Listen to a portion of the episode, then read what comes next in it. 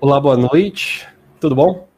Eu sou o Vinícius Siqueira do Colunas Tortas. Essa daqui é a 43ª Janta Filosófica. Hoje a gente vai fazer um react a algumas opiniões acerca da greve dos entregadores de app e acerca da relação de trabalho por si só, como ela é, né? Como ela se dá. Boa noite, Guilherme, tudo bom?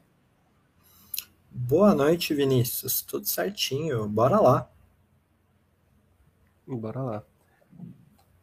E aquele mesmo esquema, fica à vontade para deixar seu comentário. Deixa um like na live para que mais pessoas possam ver. O vídeo, contextualizando, é um pedaço de uma entrevista no Flow do deputado Paulo Fiorillo, do PT. Paulo Fiorillo é um filósofo, cientista político, foi vereador por duas vezes na cidade de São Paulo e hoje ele é deputado estadual por São Paulo. E eles falam justamente sobre a greve dos entregadores. E eu acho muito interessante porque aqui tem um senso comum muito presente, muito evidente, muito fácil de ver também, muito frequente, essa é a palavra, muito frequente.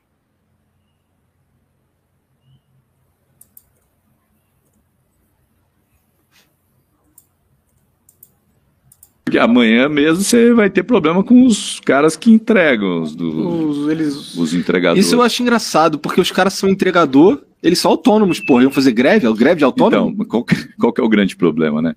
É, esse autônomo também pode fazer greve. Não, quem, pode, mas quem, caralho. Quem pode fazer greve? Quem vende a força de trabalho, uhum. a mão de obra. Uhum. Então, assim, pô, eu tô sendo explorado, eu ganho uma miséria, os caras não querem discutir, não tem horário, não tem almoço, sei lá o quê. Ah, tá no direito dele. A lógica da, da da greve ou da organização sindical é essa. É quando eu percebo que eu estou sendo explorado para além do que eu poderia, e eu converso com os outros e falo, pô, você também, eu também, pô, vamos parar, porque daí eu tenho um poder de negociar depois. Se, se, pensa amanhã se ninguém entregar comida, hein? Aí vai no tá supermercado. Tá não, tem uns que estão. o outro vai no supermercado.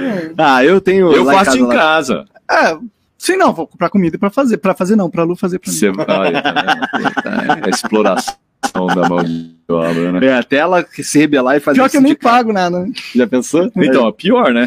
Que é serviço escravo. Sim. E só, cadeia. Mas, porra, esses caras estão brigando com os aplicativos porque os aplicativos não estão pagando a eles o que eles esperavam receber. É, mais ou é, menos. Não é só, acho que salário, é também condições de trabalho. Por exemplo. Mas eles não pegam o pedido quando eles quiserem? Não, não, mas ó, eu vou dar um exemplo de um cara que eu outro dia encontrei. É, eu não sei. Não, não, eu, eu também não sou. Mas eu, eu tô, vou dar um exemplo que eu vi. Uhum. Eu, é, ao lado da minha casa tinha um bar, o cara era dono do bar, daí ele vendeu, pegou outro. Antes de seguir com, com o relato aqui do, do Paulo Fiorillo, é, só para pontuar, né? Vamos fazer pontuações ao longo do vídeo das coisas que me parece que são relevantes, porque me parece que fazem parte de um senso comum de fato, né? Acho que a primeira coisa é isso, mas eles não podem pegar os, os pedidos quando eles quiserem. Esse eu colocaria como o primeiro ponto, né? Lá atrás o Igor havia dito. Mas eles são autônomos. Como assim greve de autônomo, né? Isso é um ponto, mas eu acho que mais forte é. Mas eles não trabalham quando eles quiserem? Não vai receber no pedido? Não pega o pedido quando quiser? Se a condição de trabalho é um problema, é só pegar menos pedido, né? Se está trabalhando muito. Vamos continuando. Outro problema. Outro dia eu estou entrando no mercado, o cara falou: Ô Paulo, beleza? Eu falei, e aí quem que é de máscara? Falou, cara, eu sou o cara que era do bar. Você tá fazendo o quê? Eu tô entregando, não tem mais o que fazer. E, e, é ferrado, porque não tem hora de almoço. Eu tenho que, para eu ganhar dinheiro, eu tenho que. É que nem o Uber, é a história da uberização. Né? Você vai tirando os direitos e o cara tem que trabalhar. Ah, vende a mão de obra, vende, mas tem que vender 12 horas. Isso é culpa do horas. Uber?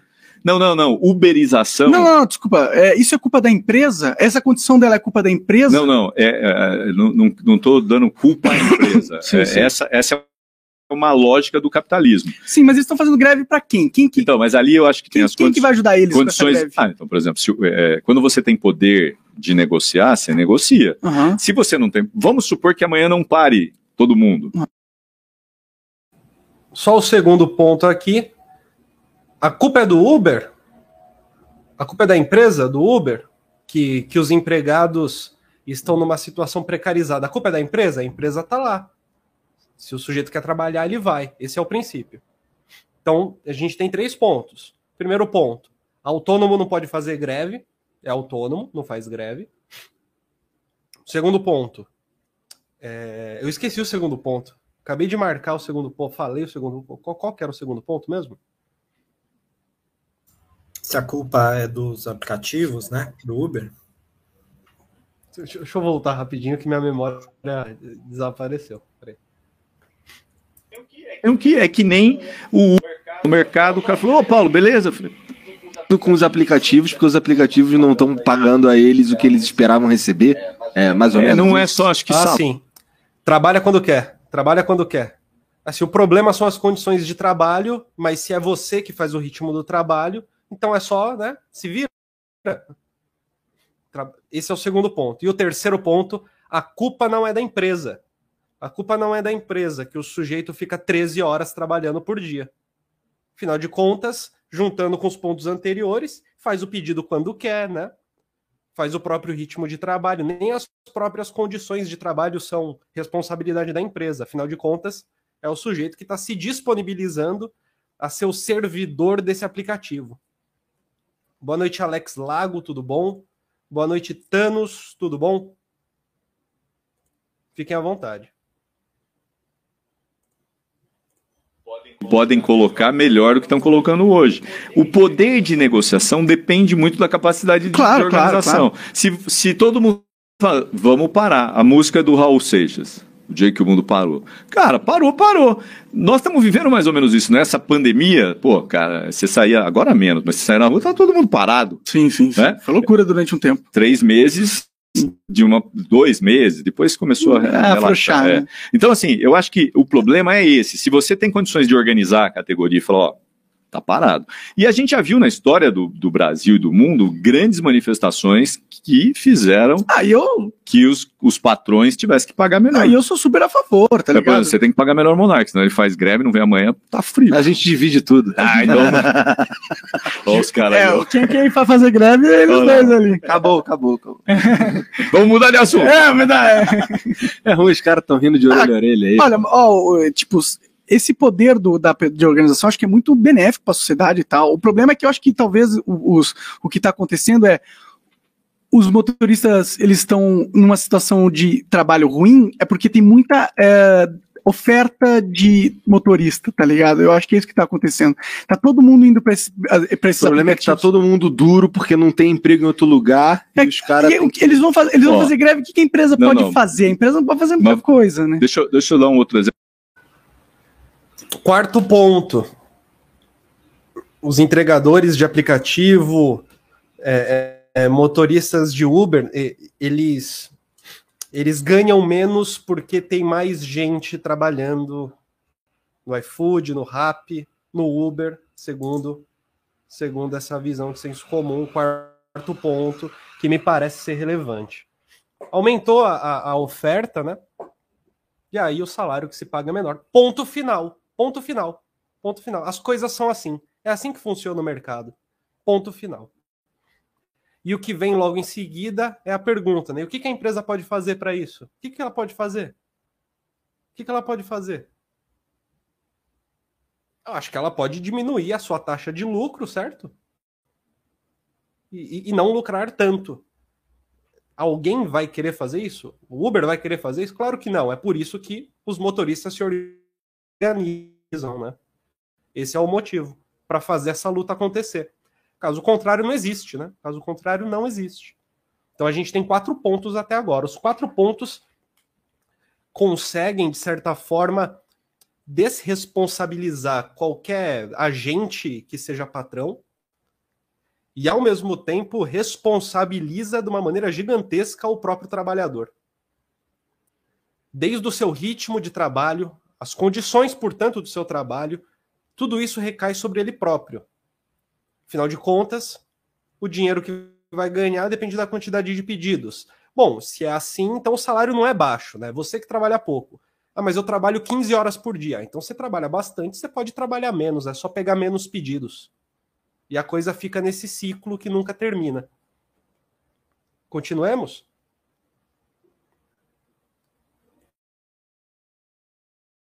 Exemplo que eu acho que é legal porque eu acompanho um pouco mais de perto. Claro.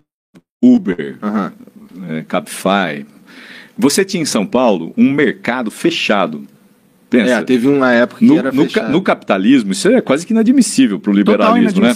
Por quê? Porque você tinha o negócio dos táxis que eram alvarás. Então, por, o cara não podia ter um táxi, era alvará, alvará. Isso dava Lá baita... no Rio, uma máfia fodida, essa Aqui porra. também. Né? Isso Era tudo do César Maia, aquela porra, mané. Os cara, eu morava perto de uma garagem lá, os caras falavam assim: ah, onde, pra onde é que tu vai? Não vou pra tal lugar. Ah, lá perto do César Maia. Os caras já sabiam. Já sabia. É. Então o cara fazia o quê? Ele tinha um emprego garantido, ele tinha público. Aí começou a surgir o Uber. E aí começa a guerra. Aí o poder público tem que tentar normatizar. E é difícil, é que nem o celular. Como é que você normatiza Uber? O cara é melhor liga... parar de fuder o taxista? É, mas aí o que acontece? O taxista que tinha 3 mil, hoje tem 10 mil Uber e não 3 mil taxistas. Então acabou o mercado, de, a reserva de mercado. É, e não tem controle. O nome então, disso é progresso. Então, o nome disso pode ser progresso, pode ser uberização, pode ser um monte de coisa. É progresso. Pô, mas Olha deixa... de gente que agora tem, pô, consegue colocar comida na mesa, mano. É, é, é bom isso. É que agora, não teria essas agora, paradas se não, fosse isso, tá ligado? Só... Quinto ponto relevante, o trabalho miserável, ele pelo menos bota a comida na mesa. E isso é considerado um mérito no enunciado que a gente acabou de escutar.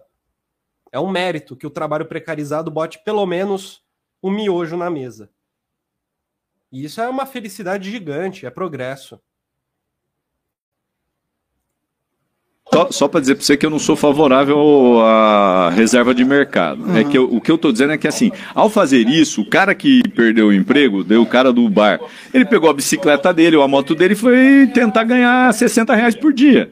Ah, pô, isso é progresso? Isso é regresso, porque você, ao contrário de dar um salário digno pro cara, você dá uma condição de trabalho análoga à escravidão. Mas, cara, você dá alguma coisa para ele fazer. Pô, então, mas, por exemplo, é melhor do que ele passar então, fome. Então, vou fazer o seguinte, eu te dou uma marmitinha, tá bom? Tá bom, se, se eu não tiver mais nada. Percebe? Tudo bem, mas o, o, ser humano, o indivíduo, ele não se contenta com uma marmitinha. Ele precisa se contentar com um salário digno. Mas é que se você proibir, se, tipo. Não, não, mas não tô propondo proibir. Imagina que o Uber nunca existisse. Não, não, não. Uber, o Uber não é uma coisa que surgiu no Brasil, você sabe disso. Claro. O Uber vem de Estados, Estados Unidos, Unidos, assim que depois foi para a Europa. Mas repare só, se você desse condições objetivas, os caras do Uber eles fazem a disputa, é o 99, é o Uber, é o Cabify, para ver onde é que ganha melhor. Sim. E o cara perdeu o emprego, aí ele faz o quê? Pega o carrinho dele e vai tentar ganhar 60 por mês. Mas é porque ele não consegue outro emprego. Porque os empregos diminuíram. Uma sociedade capitalista que vai evoluindo, ela vai tirando determinadas áreas de emprego e vai criando subempregos, não tem jeito. Não necessariamente. Mas se você. Aí é, não, você eu, eu vou fazer uma pergunta para você. O que, que eu considero subemprego? Ah. Só para a gente não ter dúvida. Subemprego é o cara que ganha menos de um salário mínimo, que não tem absolutamente nenhuma legislação de, que o proteja e que não tem nenhum amparo depois de ser demitido ou depois que sair do emprego dele. Isso é subemprego. Se você olhar que o emprego o cara tem que ganhar pelo menos um salário mínimo, tem uma legislação que o protege, isso é emprego.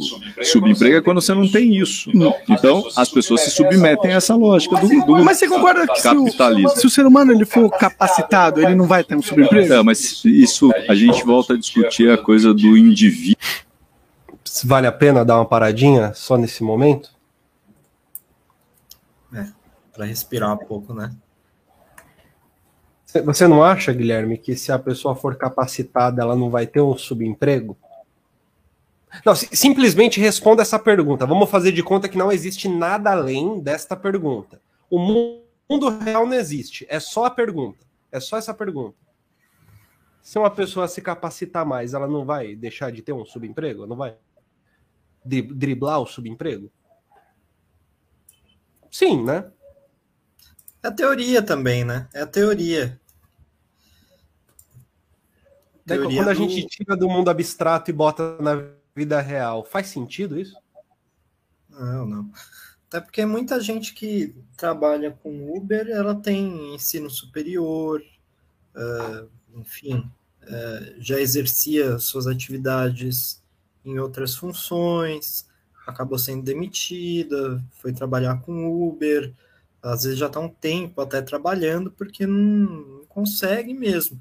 É como o, o entrevistador ele está tentando colocar, né, que o, o capitalismo se desenvolve é, com menos empregos é, do que já foi necessário. E não não cria-se novos, quer dizer, você até até surgem novos empregos na medida em que outros deixam de existir, mas não é, na mesma quantidade, né? É, afinal de contas, quando você tinha, por exemplo, uh, um cargo de ascensorista, você precisava de um ascensorista para cada elevador que existia, né? É, e aí se perde o, o, cargo de ascensorista, que antes tinha até concurso público para você trabalhar como ascensorista nos imóveis públicos. É, na medida que se perde, se criam outros empregos, aí, aí você não tinha, por exemplo, o um emprego de analista de dados. Só que, primeiro, que você não vai ter tantos analistas de dados quanto eram necessários os ascensoristas, ou seja, um para cada elevador. É, segundo, que os novos empregos que surgem, eles vão se afunilando para uma certa classe média também, que tem condições. Quer dizer, não vão surgir novos empregos semelhantes aos empregos de ascensoristas é, que é, eram para classe. Eram, né? Não eram, não deveria ser, mas é basicamente eram preenchidos por pessoas é, de, de classe mais baixa, menos favorecidas economicamente. Na medida que esses empregos são é, excluídos do cenário formal e criam-se outros, esses outros sempre vão exigindo mais qualificação, mais qualificação e uma qualificação que é, o, o, a, o grosso da população não consegue acompanhar. Quer dizer, um nível de formação, por exemplo, analista de dados, de um nível de formação absurda. Conhecer muitas vezes, muitas vezes não, você precisa ter um nível pelo menos de inglês ali intermediário para lidar com os, as ferramentas, né, cotidianas do serviço ali, né? É, as classes menos favorecidas não acompanham. E aí elas vão sendo, então, é, é relegadas para isso que o entrevistador, categorizou até bem, na minha opinião, como subemprego, que é o emprego sem vínculo formal, uh, né, sem uma lei que o proteja, uh, um, um emprego que, por não ter vínculo formal, ele também não está vinculado ao salário mínimo, portanto, pode-se uh, o, o, trabalhador pode receber menos uh, que o salário mínimo uh, e está totalmente desprotegido caso seja é, caso sofra algum acidente, caso é, enfim é, perca ali as possibilidades de atuar, coisa e tal. Quer dizer, não há nenhuma seguridade é, social para esse trabalhador. Tudo aquilo que, toda essa arquitetura in, é, é, constitucional, trabalhista, que foi criada ao longo do século XX para se proteger o trabalhador, tudo isso cai por terra, né? É foda. O Alex ele diz: não consigo aceitar que esses liberais classe média sejam intelectualmente tão limitados para justificarem a barbárie capitalista. O discurso meritocrático deles é intencional. Isso eu queria falar também do Alex, assim, é o que salta aos olhos é, no, nesse vídeo, Alex, é o, é o é essa é o tom de deboche, né, que o Monark fala, assim. É, quer dizer, o entrevistador ele está falando de pessoas que têm subempregos, que trabalham 12, 13 horas por dia, que estão nesses locais por falta de uma é, de oportunidades melhores, e o monarca e o monarca falando com um deboche. É, o entrevistador chega até a mencionar, poxa, mas aí você vai trabalhar para uma marmita? E o monarca fala, bom, por que não? Por que não trabalhar com uma marmita? Disso daí para a escravidão, vejam, é um passo mesmo, assim, do ponto de vista teórico, é, porque em, em, tese você está dando, é, por exemplo, você dá casa. É, há, há, há, pouco tempo atrás, no Brasil, era perfeitamente admissível, é, por exemplo, você é, ter ali um quarto de empregada a empregada mora ali, né, cuida das crianças, cuida tudo, você não paga exatamente um salário. Você paga efetivamente a marmita e a moradia, né? Isso no campo acontece a rodo até hoje, né? E o monarca fala, por que não? Por que não? Porque, enfim, é, é, em tese é isso. Se você segue uh, uma lógica pura e simples, você não precisa nem mais é, de uma relação de, de emprego mesmo. Você pode ter só uma relação de compadrio ali. É, você, você, como uma pessoa de bens, de posses, está ajudando a pessoa, né? Essa é uma lógica muito, aliás, é, forte numa certa elite brasileira, de que está ajudando, né? Estou ajudando, estou ajudando é, a pessoa, né? Muito curioso quando, ele, quando o entrevistador pergunta, ah, mas o que você faria se todos os entregadores parassem? Ah, eu faria comida. Não, não faria porque eu não cozinho. Uh, o que, que você faria se você não tivesse a, a, a, empregada doméstica? Você provavelmente sua casa viraria uma bagunça. O que, que você me faria se não tivesse tal e tal? Se não tivesse o Uber, coisa e tal. Então, na verdade, tem que se afastar completamente do horizonte essa perspectiva de que você está ajudando quem quer que seja que esteja é, prestando algum trabalho para você. É, do contrário, a gente sai de uma esfera realmente é, que, de, de, de civilização para uma esfera de barbárie, de senhorio, de compadrio e, em última medida, de escravidão. Aí o debate vai para um nível muito baixo. Né? Nisso eu elenquei esses cinco pontos até o momento, acho que a gente vai ter um sexto ainda. Primeiro ponto desse, do, do, do que eu estou tirando dessas falas e estou entendendo como senso comum por, enfim, por ver frequência, né? O primeiro ponto é a pergunta: greve de autônomo, né? Seria injusto, portanto, seria não injusto, mas não seria legítimo a greve de autônomo. Segundo ponto, as condições de trabalho são feitas pelos próprios trabalhadores. Eles que são os donos da moto, da bicicleta, eles que são os donos do carro, eles que se virem. Eles que trabalham o horário que querem, as horas que querem. Dessa forma, as condições de trabalho são feitas pelos próprios trabalhadores. Terceiro ponto é a pergunta: a empresa vai fazer o quê? Ou seja, na medida em que a empresa não é responsável, não há nenhum vínculo empregatício mais claro, e na medida em que houve um aumento da procura pelo emprego, é óbvio que a oferta vai ser pior. É um funcionamento do mercado. A empresa vai fazer o quê? É natural. Quarto ponto, pelo menos bota comida na mesa. Ou seja, paga mal, mas pelo menos bota comida na mesa. Ou tanto de gente morrendo de fome que não tá mais passando fome porque tá entregando é, é marmita no rap, no iFood. E o quinto ponto, se tudo isso que foi dito, se tudo isso, se você ainda acha que está ruim, bom, então os mais capacitados conseguem melhores empregos. Cabe a você se capacitar melhor para conseguir um melhor emprego. Esse é o senso comum que a gente está delineando aqui, tudo bem? Deixa eu tirar a apresentação, vamos voltar para o vídeo rapidamente indivíduo que é capacitado. Vou falar para você, você pôde estudar em escola particular? Pude. Eu estudei em escola pública. Hum. É, a minha condição de disputar com você é a mesma? Não necessariamente. Não necessariamente. Sabe por quê? Você fez um curso de inglês, que eu vi que você fala inglês bem pra Não fiz curso de inglês. Aprendi jogando.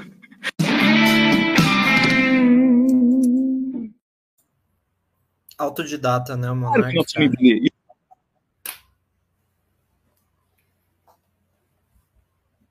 Tá sem o áudio. Vinícius, tá sem o áudio. Vixe. Vinícius, você desatou a falar aí sem o áudio, cara. Você tá me ouvindo? O vídeo ele terminou cortando justamente no momento em que o rapaz diz. Eu aprendi sozinho. Pelo é, amor de Deus. É, né? a, a, Emblemático, né? A, a, edição ela também tem um valor semântico, né?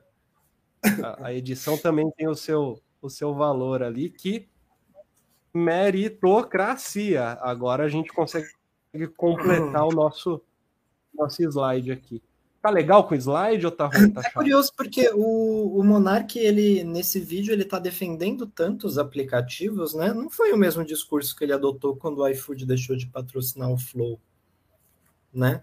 É, quando, dizer, quando iniciativa... o iFood deixou de patrocinar o Flow, o problema foi moral, né? Foi que o iFood chamou ele de racista, né? É isso. Foi uma ah, ofensa à honra, ele, quase. Mas ele também não teve o mesmo discurso, assim, de liberdade, porque ele está fazendo um discurso, assim, de total liberdade da, da empresa, das empresas, ainda que uh, por Sim. baixo disso esteja um constrangimento, uma humilhação dos trabalhadores, né? É, e é, quando ele foi, isso, o YouTube falou para ele, não, ó, você postar vídeo aqui, ele não vai ser monetizado. Ele falava que era, uma, que, que era injusto, uh, que era não sei o que lá. Então, assim, ele se revoltou contra o YouTube, se revoltou contra o iFood, uh, que são empresas, que são empresas. Então, assim, quando lhe convém, uh, ele se posiciona criticamente à liberdade que essas empresas têm para pagar ou não o que você postar ali na plataforma dela, né? ou a liberdade de uma empresa de patrocinar ou não o seu programa. É, mas quando não lhe convém, ele fala que essas empresas têm liberdade para tudo, inclusive para é, é, remunerar os trabalhadores com uma marmita, se benéfico for para quem estiver com fome, né? Mas é dois pesos e duas medidas, né, para ele, assim. Perfeito. Perfeito. Eu, eu acho que o que fica latente aí também é uma certa, uma observação específica no funcionamento da, da própria relação de trabalho e, e, de certa forma, nas responsabilidades profissionais, né, de, de como que isso é distribuído, né. É, a impressão que eu fico é que a distribuição ela acontece de um jeito em que basicamente na balança tudo cabe tudo cabe ao, ao empregado, ao trabalhador, tudo cabe a ele. E ao empregador o louro de ter oferecido o emprego. Percebe aquele discurso antigo de ah, eu sou empresário, eu gero tantos empregos. É como se é, é, é uma versão disso, dera uma versão antigo. do discurso do gerar empregos.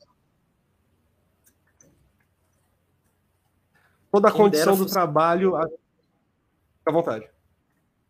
Ah, não. Ah, é que acho que deve estar. Tá... A sua internet, eu acho que eu falo e depois de alguns minutos está me ouvindo. Eu só estava falando quem dera fosse antigo esse discurso, né? A gente ainda ouve tanto por aí. Né? Sim. O meu ponto.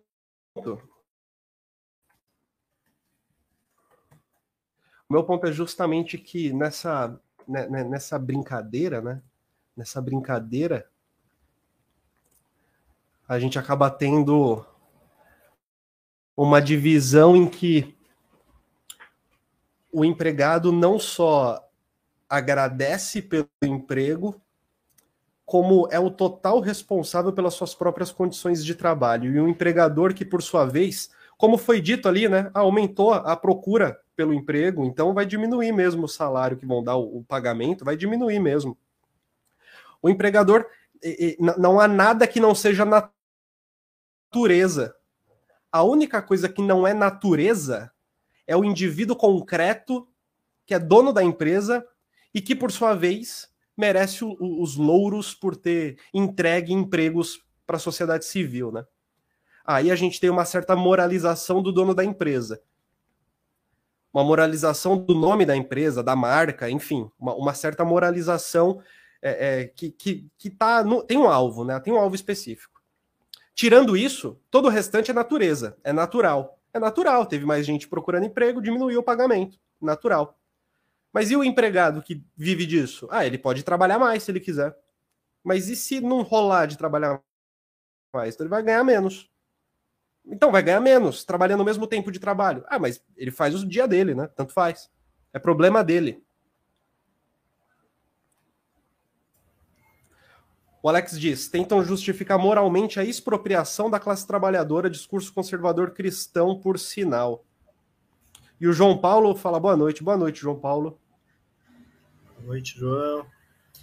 Boa noite, Alex, também. Boa noite, Thanos do Estado. Olha, cara, a, a respeito dessa, dessa dicotomia que você colocou, é, eu fiz algumas anotações aqui, talvez tenha a ver com isso. Eu vou tentar é, enfim, verbalizar aqui, é, que é, diz respeito é, tanto a uma é, teoria é, do Michel Foucault, faz tempo que a gente não cita Foucault aqui, hoje eu vou citar Foucault. Calma aí, opa, opa, opa, opa, manda, manda... Citei Foucault! Citei Foucault! Uhul! É isso aí, olha só, esse é um momento, se tem Foucault no programa, é mais um grande momento do nosso programa, um momento em que se encontra uma brecha na conversa para enfiar uma citação de Foucault. Então vamos lá, citação de Foucault. Maravilha, maravilha. Citação de Foucault, do livro Vigiar e Punir, capítulo 3, página 287. Brincadeira, não é isso, mas deve ser quase isso. É, no, no, no e Punir, o, o, Foucault ele dá algum, algum. Ele faz uma análise do que seria uma sociedade disciplinar, é, uma sociedade que sucedeu é, antigas formas de produção, é, ainda baseadas no trabalho do campo, é, pecuária, trabalho rural, etc. Para os novos é, formas de trabalho é, e de convívio de pessoas, sobretudo em ambientes urbanos, né? E como uh, o Estado, é, não, não somente o Estado, mas principalmente como os, os atores é, que estavam ali nesse cenário, os atores econômicos é, e institucionais também, estatais ou não, é, até terceiro setor, coisa e tal, como que eles tiveram que gerir, então, é, essa mudança, né, de um, de um cenário, é, enfim, de, de, um ambiente do campo para a cidade, é, e teve que haver um esforço de gestão mesmo, né, é, para que essa para que essa essa transição fosse feita, enfim, de uma forma mais eficaz. É, e o Foucault ele menciona então alguns elementos desse processo, desse processo de gestão dos corpos mesmo, do, em, em ambientes fabris, hospitalares, militares, né? E falando mais aqui, claro, especificamente no mundo do trabalho, mas esse processo são processos gerais, é, embora a gente esteja falando aqui especificamente do mundo do trabalho. E três elementos desse processo é, são é, elementos como a hierarquia, quer dizer, criaram-se é, hierarquias dentro das fábricas, por exemplo, é, uma hierarquia é, para pautar ali as atividades, para que as atividades fossem sempre de alguma forma, em alguma medida, controladas, né, por é, superiores hierárquicos e, e, portanto, pudessem, de alguma forma, ter um certo padrão de qualidade, certo? É, a, a, um outro processo é a, a, a san, as sanções, né? Uh, sanções que visavam, sobretudo, normalizar os padrões, normalizar a, a produção, né? Então, é, você estabelece uma sanção, por exemplo, se o empregado não cumpre as suas metas adequadamente, uh, se ele é, deixa de observar algum requisito interno ali da, da firma, da fábrica, coisa e tal, e o exame, o exame uh, que é feito também dentro de uma lógica uh, hierárquica também. Você examina aquele, aquele funcionário numa fábrica para saber se ele está fazendo bem os processos ali, desenvolvendo bem os seus, é, enfim, suas atividades. Todas essas, é, todas essas, todos esses elementos é, é, curioso porque ao mesmo tempo em que eles é, caracterizam uma forma de um poder que é, que está visando lucro, evidentemente visando lucro, é um poder que necessita algum nível de investimento sobre aqueles corpos, certo? Uh, ou seja, seja para que aqueles corpos eles é, fiquem docilizados, certo? É, ou seja, que eles aprendam melhor os regulamentos, empresas trabalhem melhor, seja para que aqueles corpos não adoeçam, então você, a, a você trabalha com ali é, padrões mínimos de segurança, porque você não quer, afinal, é, que aqueles corpos estejam menos aptos ao trabalho, né? É, então, todos esses tudo isso envolve um certo tipo de investimento do empregador em relação ao empregado. É, o, o paralelo que eu faço com essa situação toda, dessa situação de trabalho atual, é, é que é o seguinte: nós temos ainda os processos mencionados por Foucault. Quer dizer, nós temos hierarquia, porque não tem como falar que não tem uma hierarquia entre as plataformas que oferecem esses serviços e os, e os entregadores na medida em que essas plataformas podem, inclusive, sancionar esses entregadores se eles, por exemplo, deixarem de cumprir ah, alguma meta da plataforma. Por exemplo, se eles, começar, se eles começam a recusar muitas, muitas viagens, no caso do Uber, é, é, isso é, é, é sabido que eles tomam alguma represália da empresa, né? Portanto, há uma hierarquia ali.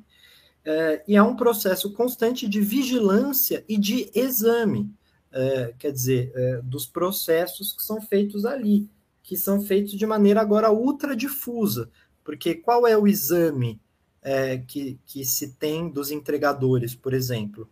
É o, é o joia, né, ou as estrelas do Uber. Então, todos os usuários, de alguma forma, eles estão ali um pouco na condição também de examinadores desse serviço, né?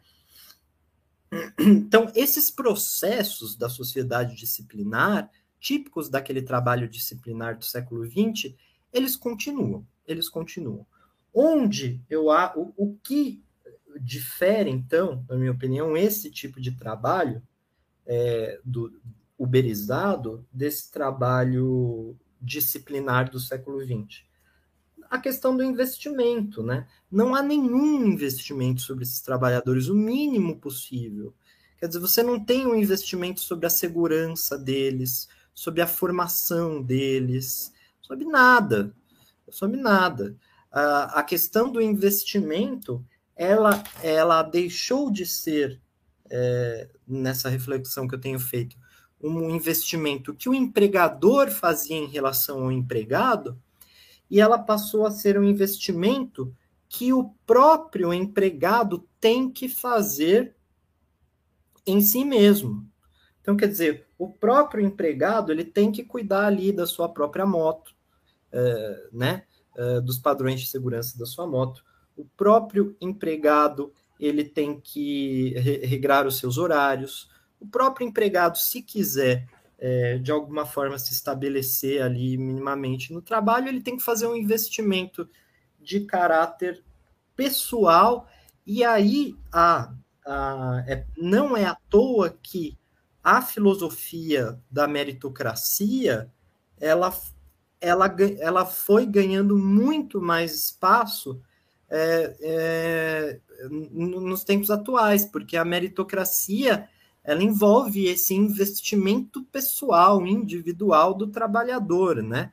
E aí duas, du, duas narrativas altamente ideológicas, aparentemente não ideológicas, mas são fortemente ideológicas, elas surgem para potencializar o alto investimento do próprio trabalhador em detrimento de um investimento que o próprio empregador deveria fazer, que é a lógica da meritocracia e a lógica da realização pessoal em relação ao trabalho.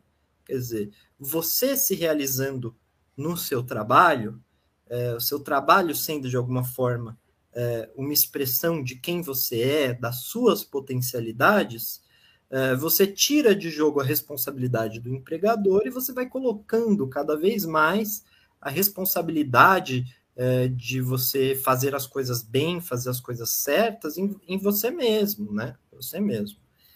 Então, enfim, só essas informações que eu gostaria de tecer. Basicamente, esses trabalhadores eles vivem sob um manto de hierarquia de sanções e de vigilâncias próprias do século XX, mas ao menos no século XX se tinha ainda um investimento que uh, tentava criar dos empregadores em relação ao empregado.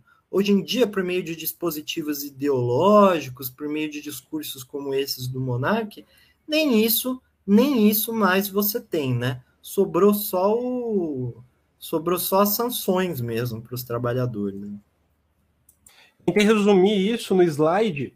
O poder que C2. Você descreveu os três mecanismos de, de como é que fala? Docilização de corpo, a vigilância hierárquica, a sanção normalizadora e o exame no poder disciplinar. Os processos ainda existem, mas hoje são difusos. Difusos como, né? Vigilância hierárquica. Hoje a hierarquia é fantasma. A pessoa não sabe quem é o chefe dela. O aplicativo é o chefe. A sanção normalizadora é uma sanção que eu coloquei como surpresa. Surpresa porque de repente o aplicativo te, te, te, te, te faz ficar na linha. Não necessariamente é uma não parece haver uma relação humana. E a avaliação difusa porque literalmente todos os clientes do iFood são os avaliadores dos entregadores, né? Não é mais um sujeito fiscal que vai lá avaliar. Por isso, não é necessário investimento no corpo dos trabalhadores. O próprio trabalhador o faz na medida que está colocado num, lugar, numa situação em que, se não fizer, rapidamente não vai conseguir continuar o, o trabalho dele, basicamente, né? Se a hierarquia é fantasma, cabe ao próprio trabalhador obedecer às regras, porque ele não tem ninguém para discutir. Se a sanção é surpresa, cabe ao próprio trabalhador, por sua vez, dar conta de se enquadrar porque assim, a qualquer momento ele pode ser excluído da plataforma completamente, do nada, excluído. E se a avaliação é difusa, cabe ao entregador, por sua vez, ser sempre um rapaz simpático, uma menina do bem, mesmo quando está no péssimo dia. Mesmo sem precisar ser, afinal de contas, o serviço é entrega. O serviço não é simpatia. Né? Simpatia não, não pagamos pela simpatia. Faz sentido para você, Guilherme? Faz sentido, e na medida que essa avaliação é difusa, a figura do avaliador, que era a figura basicamente do empregador, uh, ou de um superior hierárquico, ela passa a se é, misturar com a figura do, do, do cliente, né? Ao mesmo tempo que você é, é, é, o cliente, você cumpre ali um pequeno papel de patrão, né? Porque a você é dado o poder de examinar aquele funcionário, né? Qual relação você teria com ele para examiná-lo é, é, detidamente. Quer dizer, o, os processos de exame de uma empresa, eles são, devem ser processos, é, quer dizer, minimamente que devem considerar alguns fatores ali, né, internos, coisas e tal, deve ter algum programa. Agora, você individualmente, como cliente e avaliador ao mesmo tempo, você não tem critério nenhum, cara. Se você tiver com uma é, é, dor de barriga e o que você, e o que você comeu o que você comeu, por exemplo, te deixou com dor de barriga, você, você pode dar um dislike para o entregador, que não tem relação de causalidade nenhuma com o serviço dele, entendeu? Ele só te entregou aquilo, mas você pode dar. Então, é difuso e pouquíssimo criterioso, né? Mas a sanção, mas a sanção vem de qualquer jeito, né? Sim. A Juliana diz boa noite. Boa noite, Juliana, tudo bom? o laboratório. Eu vou, eu vou ler três comentários do Laboratório de Desenvolvimento da Consciência Humana. Primeiro comentário é: O mundo não funciona como te mostram nos livros e na televisão. Somos governados de uma forma indireta por famílias dinásticas e organizações secretas milenares que são as reais donas de tudo. Até aqui tudo bem? Tamo junto? Tamo junto. Tipo Dória, né? Eu penso no Dória, por exemplo. Indireto, porque não precisa estar no poder político. Pode ser pelo mercado, por exemplo, né? Por exemplo. O Dória acabou entrando no, na, na, política, mas entende o que eu quero dizer, né? Então, o segundo comentário é: quem de fato nos governa? Neste texto, iremos mostrar aos leitores que as famílias reais e, e estão interligados no domínio e na escravização da sociedade humana. Aí, eu, aí já, já vai para outro caminho. E termina com como a humanidade é destruída e roubada pelas famílias reais e o sistema financeiro internacional. Capitalista? Agora voltamos na, ao, ao, aos eixos anteriores. E tem um quarto comentário, aliás, perdão. O quarto é: conheçam como seus reais inimigos agem para roubarem até a paz de suas vidas. Além de escravizarem a todos nós em suas jogadas de dominação de poder, a manipulação pelo sistema de comunicações. Eu tinha comentado do Dória, o laboratório de desenvolvimento diz: Dória é um agente dos sionistas internacionais. Tudo bem? Tudo bem. eu acho que, assim, é, sobre esses comentários do, do Laboratório de Desenvolvimento da Consciência Humana, é, a, a, gente precisa ter, uh, uh, eu acho que, hum, hum, pensar assim, eu acho que o capitalismo, sinceramente, ele não funcionaria da forma como ele funciona, sinceramente, sinceramente, eu acho isso. Com a pujança que ele funciona, se ele não fosse capaz de estabelecer de alguma forma é, é, capaz de é, processos que acontecem é, primeiro no nível das urgências é, que se fazem presentes é, em ambientes, é, nos próprios ambientes pequenos, muitas vezes de empresas, de comércio, coisa e tal. E como essas urgências, essas formas de gestão muitas vezes são acolhidas, aí elas vão para a academia, viram uma, uma forma, uma coisa e tal, é, do que é, pensar que existe, por exemplo, grupos é, tão reduzidos. Não que esses grupos não existam, tá? Não conheço a fundo a questão de quem do, do, do, capital financeiro. Não, não, que esses grupos não existam. Não estou não tô dizendo isso, negando que haja é, pequenos grupos que detêm uma quantidade enorme de dinheiro. É, mas é,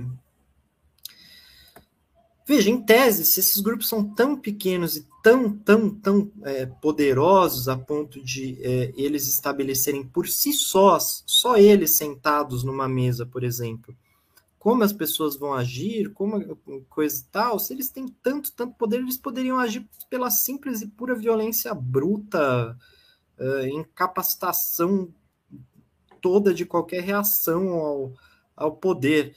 Então é por isso que eu acho que é, é interessante analisar, até para se pensar mesmo no desafio que se nos apresenta quando a gente pensa nos processos da sociedade é, é, capitalista, assim, sabe?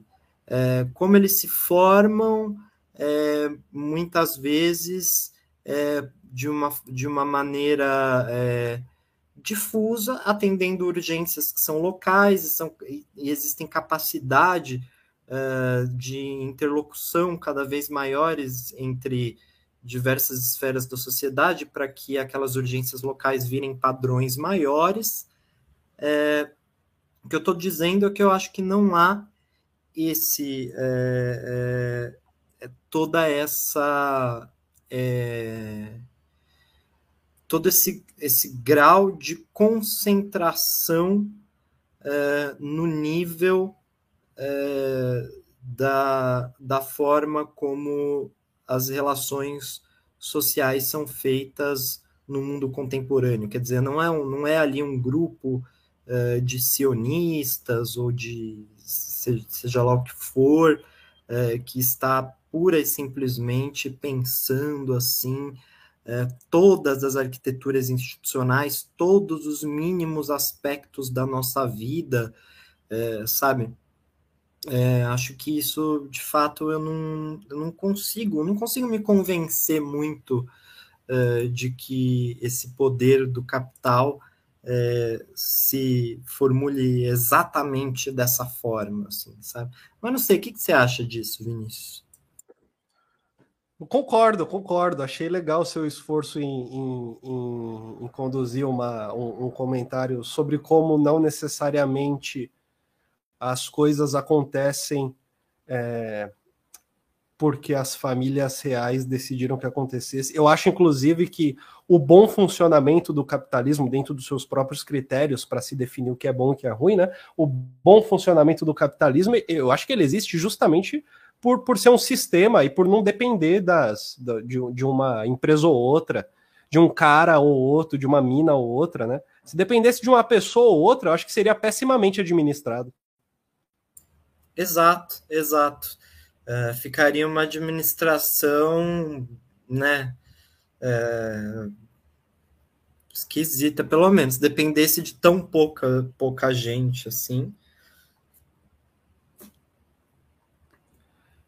O João Paulo diz: o direito do trabalho em alguns países, e isso começou a se reconhecer no Brasil, é que a relação Uber e motorista caracteriza-se como empregatícia. Perfeito. Que é uma das é. lutas é. também do, do, do. Cara, esqueci o nome do o Breck, Breck dos aplicativos. É, depois o João, até como, como é, especialista em direito internacional, seria até interessante, João. Não sei se você tem é, é alguma é, é, referência disso, mas o que, o que a OIT né, estabelece em relação a esse tipo de trabalho por aplicativos, né, que é a Organização Internacional do Trabalho. Será que existe alguma é, algum um tratado, alguma jurisprudência internacional, alguma recomendação da OIT em relação a isso, né? Pois ele vai dizer: penso que esse pensamento poderá ser aplicado aos demais serviços semelhantes de aplicativos. Ainda existe forte visão de que a relação entre as empresas e tais profissionais seria de uma mera prestação de serviço. Assim, a responsabilidade seria de, de cada um, né? Cada um teria ali o seu, seu seria de cada, enfim, é, é, de cada conversa, de cada negociação. Grazi, boa noite, tudo bom, Grazi? Random Sounds, boa noite, tudo bom? Random Sounds. E eu acho que é o seguinte, ó, só para só, só ver se, se vale a pena tirar só uma pequena conclusão. A partir dessa live, os pontos de senso comum que a gente foi recolhendo me entregam, no seu negativo, me entregam uma delimitação de o que é um trabalhador livre, né? O que é legítimo. Na, a partir do que não é legítimo, o que é legítimo, né? Então eu gostaria só de ir desde o, desde o primeiro slide, só para a gente passar um por um. Começamos compreendendo que na retórica de senso comum a gente pode retirar alguns pontos a respeito da greve dos entregadores. Primeiro desses pontos, greve de autônomo, ou seja, o autônomo não poderia fazer greve na medida em que não é CLT, não tem ali um vínculo empregatício com uma empresa. Segundo, as condições de trabalho são feitas pelos próprios entregadores na medida em que eles que determinam os seus horários, a quantidade de trabalho, enfim. Na medida em que são eles os donos dos meios em que eles vão entregar bicicleta, moto, carro, etc. Terceiro ponto, a empresa vai fazer o quê? Ou seja, é natural que diminua o valor pago para os Ubers ou para os entregadores de aplicativo, porque está aumentando a quantidade de pessoas que desejam esse emprego. É tudo faz parte da natureza. O mercado é assim fazer o quê? Né? As coisas são assim. que, que a empresa pode fazer, né? Quarto ponto, pelo menos bota comida na mesa. Ou seja, beleza, eu até aceito que você me diga que é um trabalho ruim que paga muito pouco, mas pô, bota a comida na mesa. Esse é o quarto ponto. O quinto ponto que a gente identificou vendo o vídeo. Se tá ruim, se dizer que pelo menos bota a comida na mesa não tá bom o bastante para você, então eu posso lhe dizer que os mais capacitados conseguem melhores empregos. Ou seja, basta você se diplomar, você vai conseguir um emprego melhor. E o sexto ponto é o ponto final da meritocracia: aqueles que conseguem trabalhar mais melhor vão oferecer mais valor para o mercado e vão ganhar mais, né? Ou seja, cabe ao entregador de, de, de, aplicativo, se ele quiser ganhar mais, se virar, né? Cabe a ele se virar. Se vira aí. E não importa, não interessa se tem grana, se não tem, se vem de uma família pobre ou não, não importa. Se vira. Dessa maneira, a gente para as responsabilidades nessa visão, né, nesse senso comum. As responsabilidades entre o empregado e o empregador nessa relação é precarizada. Ao empregado, cabe a sua própria condição de trabalho,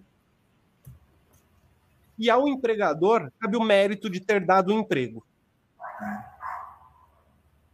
Ao empregado, cabe a responsabilidade do seu trabalho, do seu salário, do seu dia de trabalho, inteiro, do início ao fim, e ao empregador, mais nada. Só o mérito de ter dado o emprego.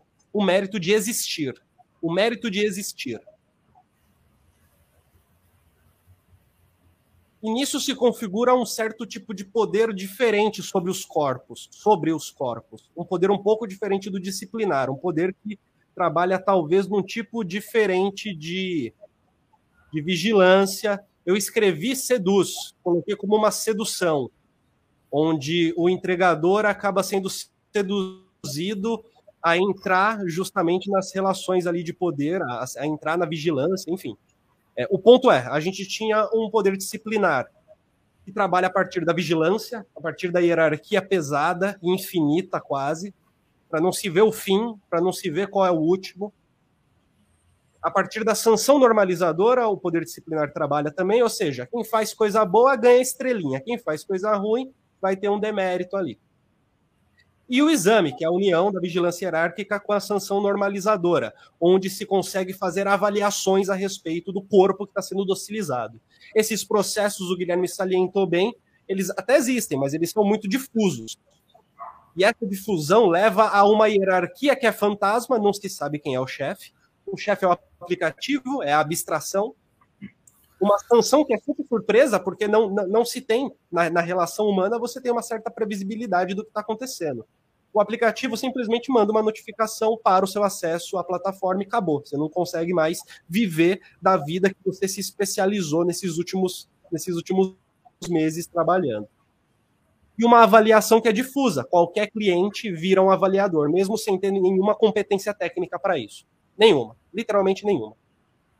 Dessa forma, não é necessário um investimento no corpo dos trabalhadores partindo da empresa. Por quê? Porque o próprio trabalhador vai fazer isso. E do ponto de vista do poder, eu diria que há uma sedução. O poder não precisa mais individualizar o entregador, pelo contrário, o poder vai colocando indícios, elementos de participação que fazem o próprio entregador se colocar nessa situação de atender bem, de pegar todos os pedidos, de ficar 15 horas por dia trabalhando, e de certa forma, de talvez até mesmo, de certa forma, compreender que isso é pô, a labuta do trabalhador normal, né?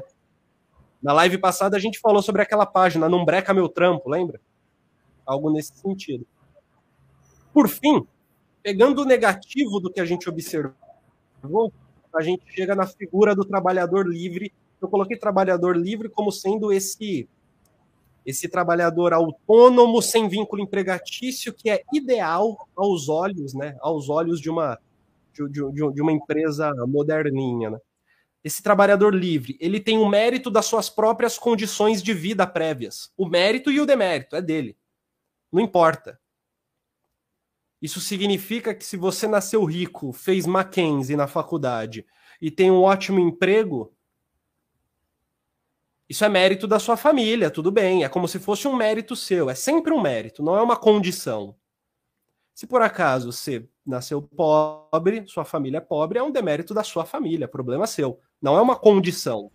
É, inclusive, algumas pessoas é, ricas elas gostam de falar disso, né? O quanto os pais, os avós deles foram é, merecedores, né? Quer dizer, como se houvesse uma relação de consanguinidade meritocrática, né? Então, Perfeito. se eu estou aqui nessa situação, que meu pai, minha família trabalhou muito para me dar isso. É, então, e de alguma forma, como eu sou herdeiro disso, eu mereci, né? É, mereci, congenitamente merecedor disso tudo. A segunda característica é a responsabilidade ética em sua vida. Eu coloquei responsabilidade ética num sentido bem específico, assim. Eu quero dizer o seguinte: tudo aquilo que acontece na vida é fruto da tua escolha. Na, na vida do trabalho, né? Sempre delimitando ao, ao, ao mercado de trabalho, ambiente de trabalho, as escolhas profissionais, escolhas que tenham a ver com o assunto que a gente está tá falando, é claro. Tudo é uma escolha, tudo é uma escolha. O que, que significa isso na prática? Não gostou do trabalho? Vai embora, busca outro. Escolha outro. Você escolheu errado, escolheu o que você não gostou. De um, de um jeito debochado, seria mais ou menos isso. E por fim, esse trabalhador livre, a escolha, e aí eu coloquei separado a escolha, porque eu tenho a impressão de que tudo que a gente falou é parecido com a descrição do Foucault, é, com a descrição do Foucault na história da loucura. Citei Foucault!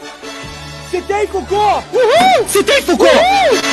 Citei Foucault! Uhul! É isso aí, olha só, esse é um momento, se tem Foucault no programa, é mais um grande momento do nosso programa, um momento em que se encontra uma brecha na conversa para enfiar uma citação de Foucault. É muito parecido com a descrição do Michel Foucault a respeito da loucura na Idade Clássica, quando ele vai descrever o, o, o criminoso, o criminoso que é louco, que é percebido como louco.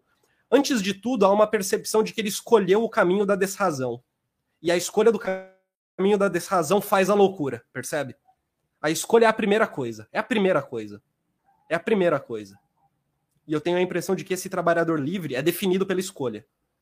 Não pelas suas condições. Só pela escolha. Faz sentido o que a gente conseguiu tirar desse, desse vídeo, Guilherme? Faz sentido, faz sentido, cara. Inclusive, cara, se você puder voltar para aquele primeiro slide da apresentação, Gostaria só de comentar também brevemente algumas questões, só para ficar é, também bem claro é, o quanto esses pontos que vêm de, desse certo senso comum, é, muito bem expressados ali pelo Monarque, eles são é, refutáveis. Primeiro, bom, a questão da greve de autônomo é o seguinte: é, na Constituição o direito ele é de greve. Ponto. É assegurado o direito à greve. Não diz ali se é PJ, se é funcionário público, uh, se é MEI, se é, não sei, se você é, se você é patrão ou empregado, é assegurado o direito amplo, né, nesse sentido, a greve, sem a única restrição é, que se existe em relação à greve é de militares, né? É, então, a não ser que se queira enquadrar os entregadores como militares, então eles têm direito asseguradíssimo à greve, e isso assim, não vai ser o monarca que vai dizer o contrário. É, é, de resto, as condições de trabalho são feitas pelos próprios trabalhadores. Isso é muito curioso, porque, de fato, existem muitas condições que elas são feitas pelos, pelos próprios trabalhadores, mas é isso, é por força do que essas empresas querem, né? E as consequências é, do que esse tipo de trabalho pode gerar é, do ponto de vista de acidentes é, ou a própria questão da segurança social, é, isso, vai ficar, isso vai ficar nas mãos do Estado depois, né? Porque vai ser o Estado que vai ter que lidar com a condição de saúde desses trabalhadores, vez que eles não têm convênio médico, não tem nada.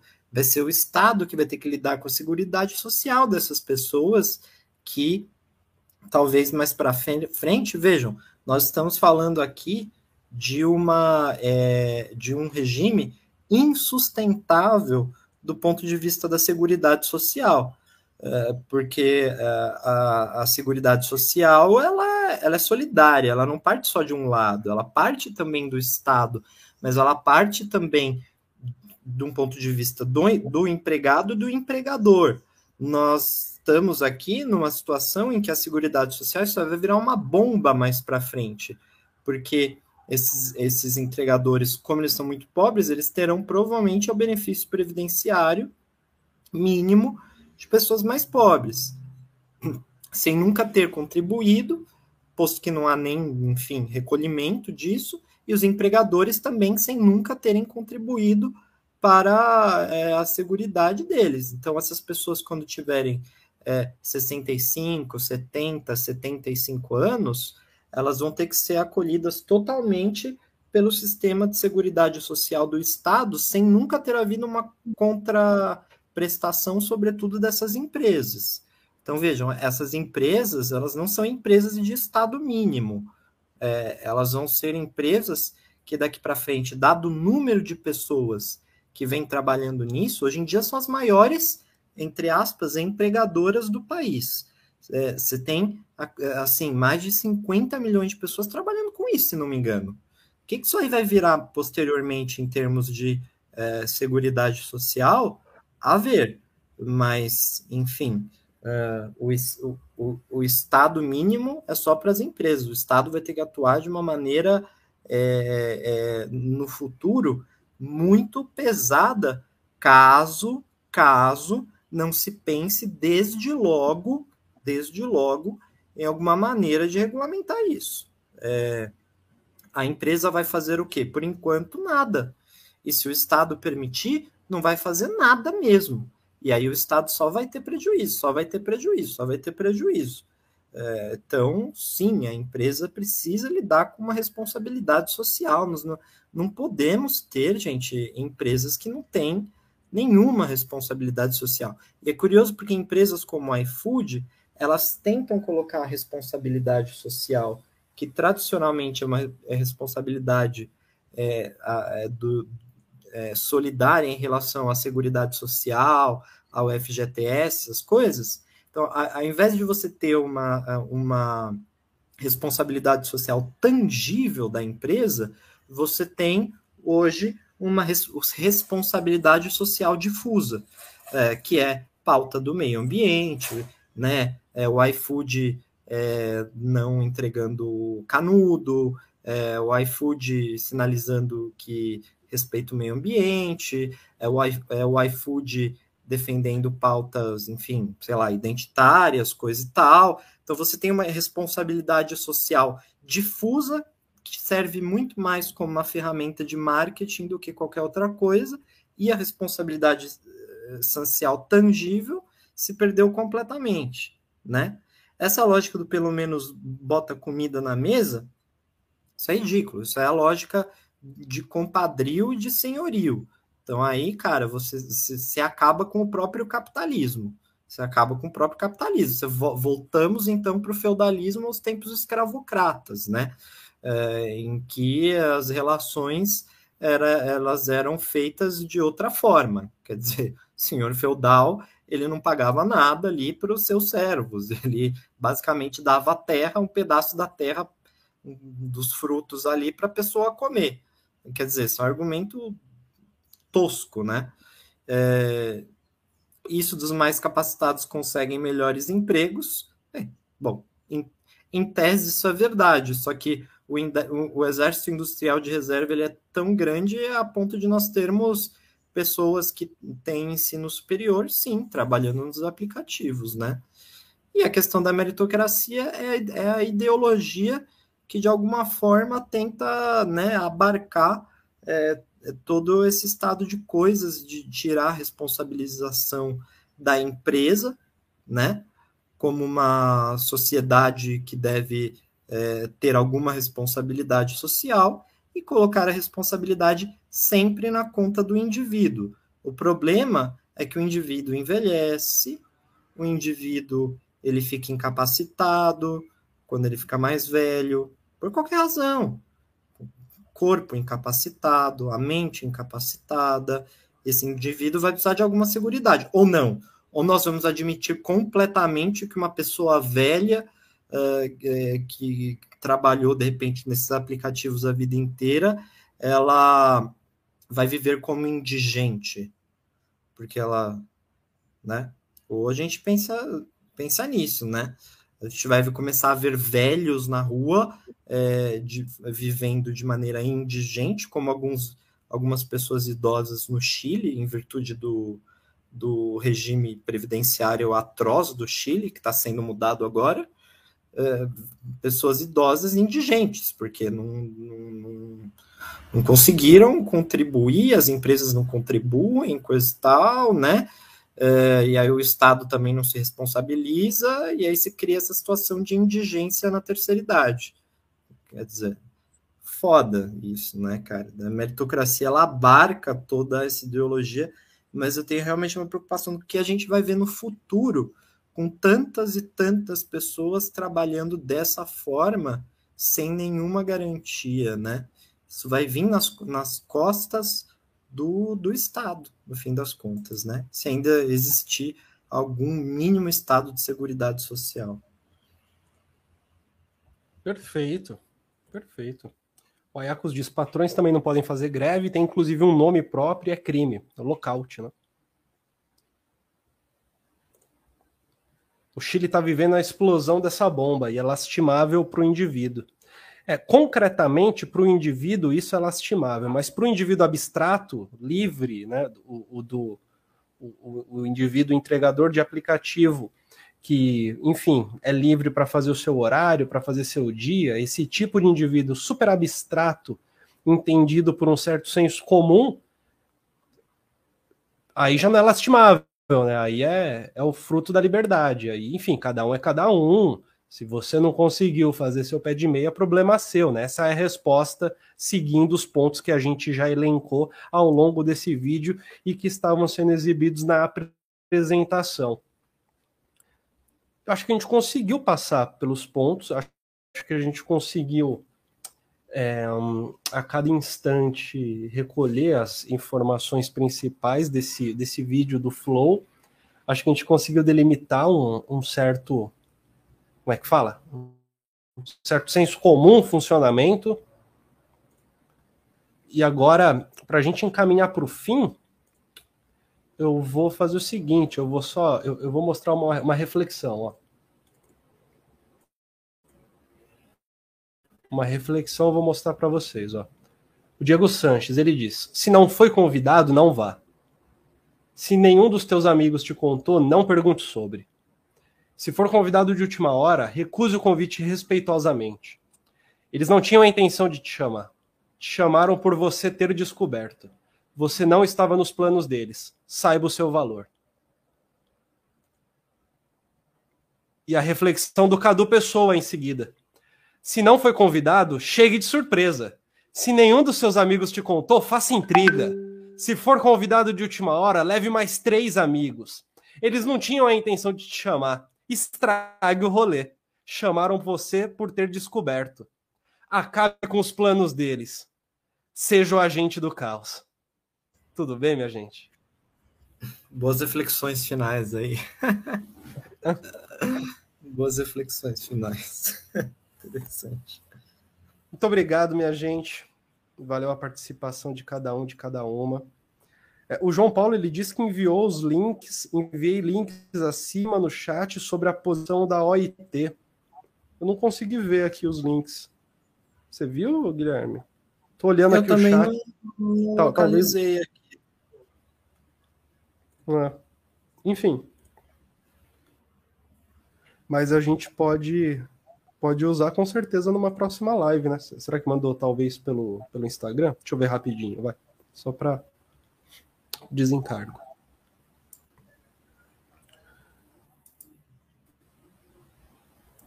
Vamos ver, vamos ver, vamos ver. Na caixa de entrada do Instagram.